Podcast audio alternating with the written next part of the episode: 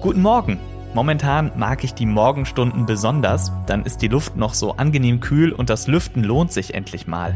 Vielleicht startet ihr gerade auch am offenen Fenster oder draußen auf dem Weg zur Arbeit in den Tag, atmet tief durch mit dem Aufwacher im Ohr. Wir sprechen heute über Angela Merkels NRW-Besuch. Die Kanzlerin ist zu Gast in Düsseldorf und Essen. Außerdem ein Ärzteverband fordert bundesweit einheitliche Regeln für private Feste, damit das Coronavirus sich nicht noch schneller verbreitet. Mein Name ist Sebastian Stachorer. Schön, dass ihr zuhört. Der Rheinische Post Aufwacher. Der Nachrichtenpodcast am Morgen.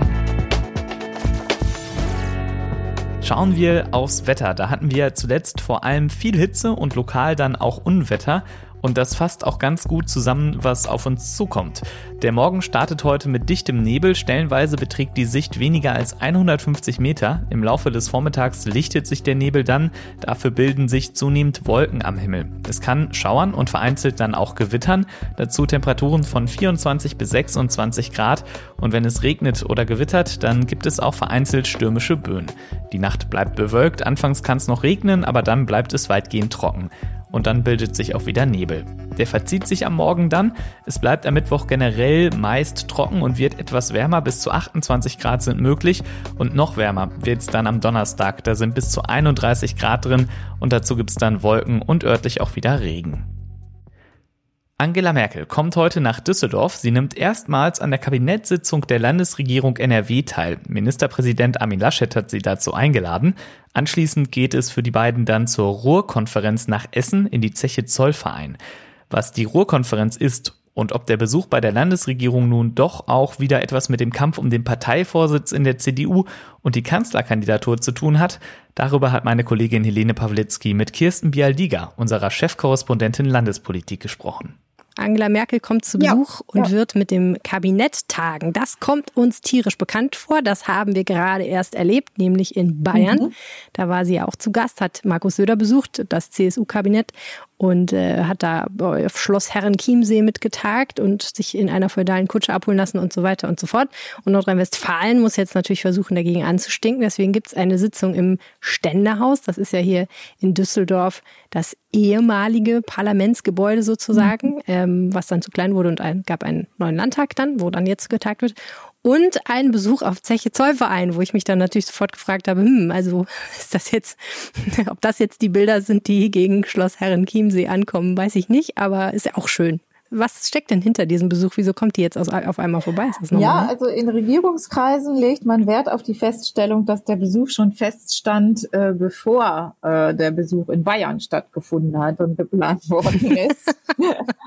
Verstehe. ähm, Tatsächlich wichtig, sollte ja. die Kanzlerin offenbar schon äh, ziemlich zu Beginn der Ruhrkonferenz, deswegen geht sie ins Ruhrgebiet und auch zu der symbolträchtigen Zeche Zollverein, sollte sie schon zu Beginn der äh, Ruhrkonferenz äh, sich ähm, äh, dort zeigen.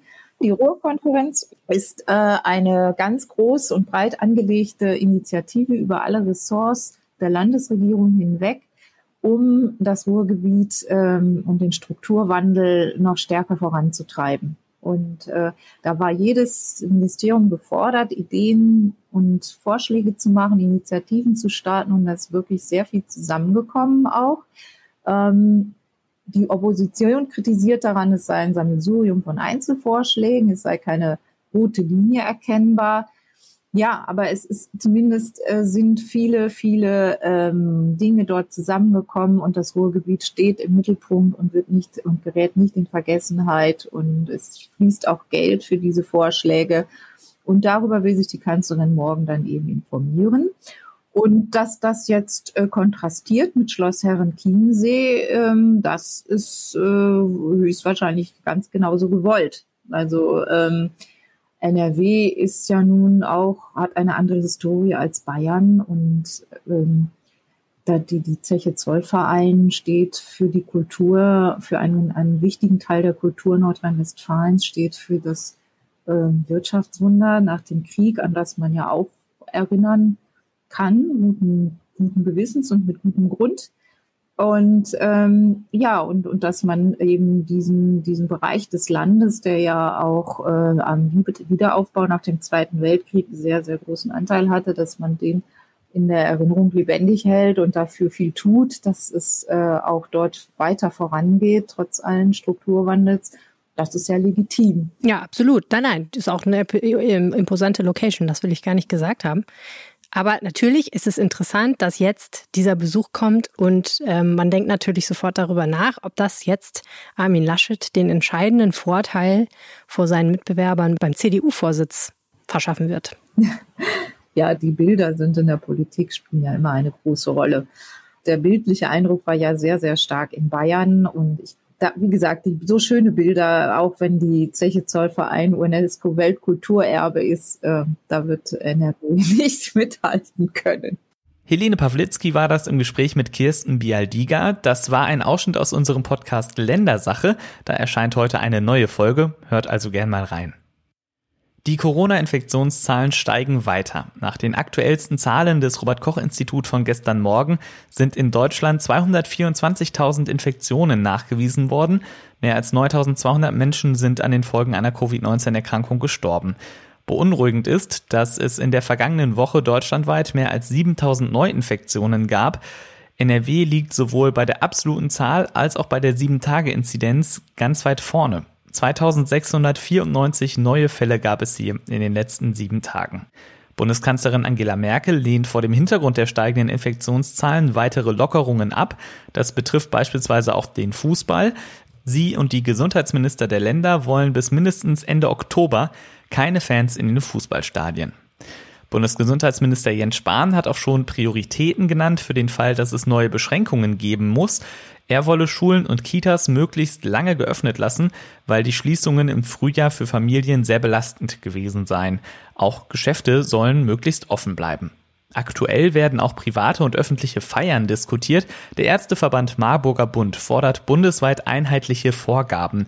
Damit soll das Ansteckungsrisiko im Herbst und Winter gering gehalten werden. Tanja Wagner berichtet für die Deutsche Presseagentur. Tanja, im Sommer ist und war ja sehr viel erlaubt. Man konnte dann ja auch einfach vieles nach draußen verlegen. Aber dieses Bild oder die Vorstellung davon, dass sich viele Menschen bald in geschlossenen Räumen wieder treffen, das besorgt dann doch viele. Ja, es wirkt irgendwie wie so ein Schreckgespenst, der Aufenthalt mit anderen Menschen in geschlossenen Räumen. Denn je mehr Gäste, desto wahrscheinlicher ist auch einer dabei, der die übrigen anstecken kann. Und das Risiko ist eben noch mal höher, wenn alle hemmungslos loslachen oder auch lauter rumgrölen. Nach einer chinesischen Studie passieren fast 80 Prozent der Ansteckungen drin, also im Haus, Laden oder auch den Öffis. Und deshalb hält es neben Gesundheitsminister Spahn auch der Marburger Bund für sicherer, möglichst bald bundesweit einheitliche Regeln für Feiern und Partys festzulegen, mit Obergrenzen, was die Gäste betrifft und Konzepten fürs Lüften. Wir waren jetzt ja lange auf dem Weg, immer mehr zu lockern. Warum sprechen wir jetzt wieder über neue Einschränkungen? Ganz viele haben einfach Angst, dass eine mögliche zweite Welle so heftig wird, dass es nochmal zu einem Lockdown kommt.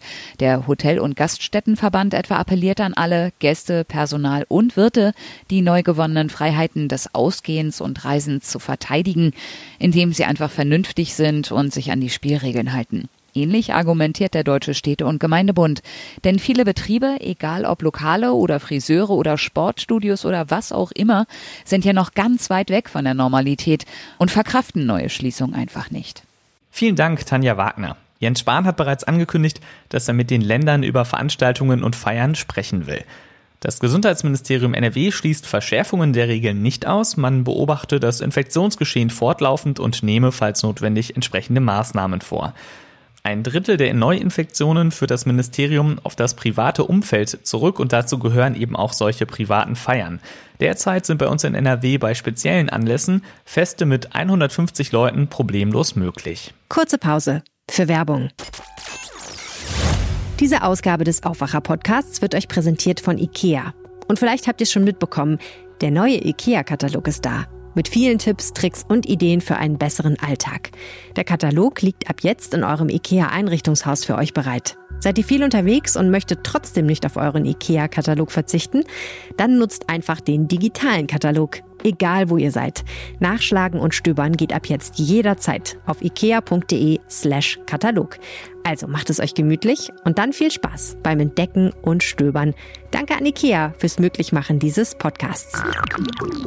Welche Neuigkeiten es in Düsseldorf gibt, das weiß Philipp Klees aus der Antenne Düsseldorf Nachrichtenredaktion. Guten Morgen, Philipp. Ja, schönen guten Morgen, Sebastian. Bei uns gibt es heute den aktuellen Stand der Bauarbeiten für die Stadtbahnlinie U81 zum Flughafen. Dann klären wir, was in Sachen Reisen in dieser Corona-Pandemie wichtig ist.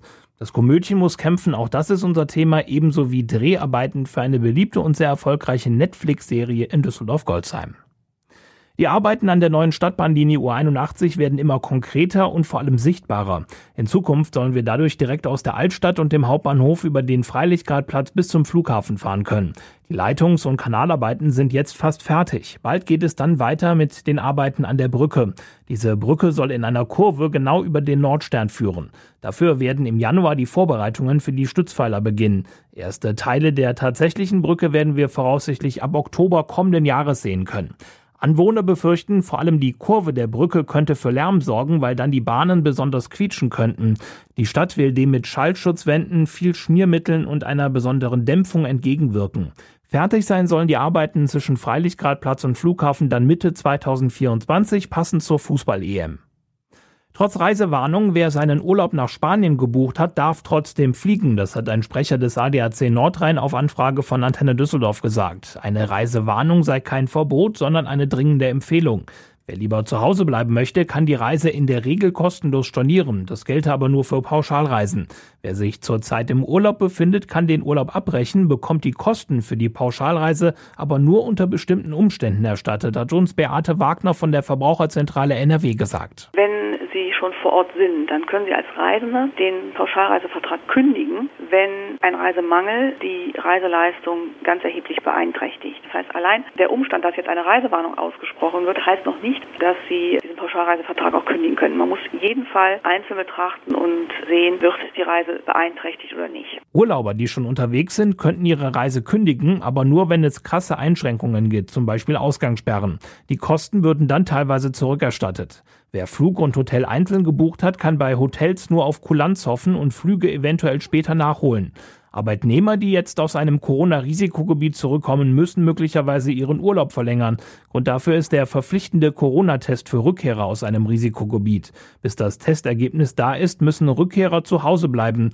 Wer schon alle Urlaubstage genommen hat, hat kein Recht auf zusätzliche freie Tage, erklärt Rechtsanwalt Alexander Jarre von den Düsseldorfer Arbeitgeberverbänden. Wenn der Urlaub aufgebraucht wurde, dann aber trotzdem natürlich mich einem Corona-Test äh, unterziehen muss, dann habe ich für die Wahrnehmung dieses Corona-Tests keinen Anspruch auf einen Zusatzurlaub vom Arbeitgeber und dann natürlich auch keinen Anspruch, die Abwesenheit vom Betrieb durchgezahlt zu bekommen. Der Corona-Test bei Ankunft in Deutschland nach der Rückkehr aus einem Risikogebiet ist für Urlauber kostenlos. Dieser Test muss innerhalb von 72 Stunden nach der Rückkehr erfolgen.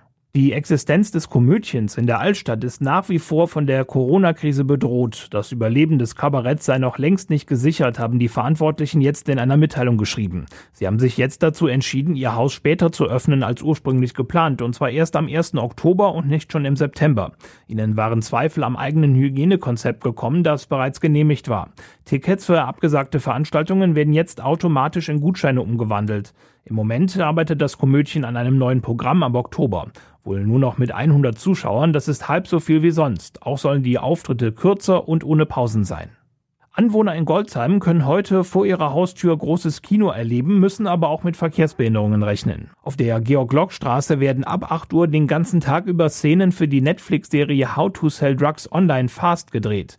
Die Straße zwischen dem Kennedy-Damm und der Kaiserswerther Straße wird deswegen heute immer mal wieder gesperrt. Falsch parkende Autos werden dort abgeschleppt. Die deutsche Serie läuft seit vergangenem Jahr weltweit erfolgreich auf Netflix. In diesem Sommer wurde bereits die dritte Staffel angekündigt. Dafür sind auch die Dreharbeiten heute in Düsseldorf. Bekannte Schauspieler bei How to Sell Drugs Online Fast sind unter anderem Biane Mädel, Ulrike Volkerts und Moritz Fürmann. Die Antenne Düsseldorf Nachrichten nicht nur im Radio, sondern jederzeit auch online rund um die Uhr auf antennedüsseldorf.de. Vielen Dank, Philipp Klees. Und das wird heute wichtig. Dieses Jahr ist erneut ein sehr trockenes und heißes. Dazu kommen dann Wetterextreme wie Starkregen. Für die deutschen Landwirte sind das schlechte Bedingungen. Sie stellen heute ihre Erntebilanz vor und wollen dabei explizit auch über die Probleme der Landwirtinnen und Landwirte sprechen. Gespräche gibt es auch in Brüssel. Da verhandeln Vertreterinnen und Vertreter der EU und Großbritanniens über ein Anschlussabkommen. Großbritannien ist Anfang des Jahres ja aus der Europäischen Union ausgetreten. Noch bis Ende des Jahres läuft eine Brexit-Übergangsphase. Und wie es danach weitergeht, das muss eben nun geklärt werden. Mit Ergebnissen wird derzeit allerdings noch nicht gerechnet. Die US-Demokraten haben ihren Parteitag begonnen. Der steht unter dem Motto Amerika vereinen und dauert vier Tage. Joe Biden wird voraussichtlich heute offiziell als Präsidentschaftskandidat nominiert. Trump hatte Biden gestern Abend bei Wahlkampfauftritten hart attackiert, unter anderem als, Zitat, Marionette linker Extremisten. In einem vorab veröffentlichten Ausschnitt der Parteitagsrede von Michelle Obama greift diese Donald Trump wiederum an. Sie sagt, er sei der falsche Präsident für das Land und habe bewiesen, dass er mit der Aufgabe überfordert ist. Mit RB Leipzig kann heute der erste deutsche Verein ins Finale der Fußball Champions League einziehen. Um 21 Uhr spielt die Mannschaft von Trainer Julian Nagelsmann gegen den französischen Meister Paris Saint-Germain. Morgen Abend trifft dann Olympique Lyon auf Bayern München. Das war der Aufwacher vom 18. August 2020. Wenn ihr uns etwas sagen wollt, Lob, Kritik oder Themenvorschläge habt, ihr erreicht uns per Mail an aufwacher.rp-online.de. Vielen Dank. Heute Nachmittag hört ihr hier im Feed das Aufwacher-Update zum Feierabend. Ich bin Sebastian Stochorer. Macht's gut. Mehr bei uns im Netz www.rp-online.de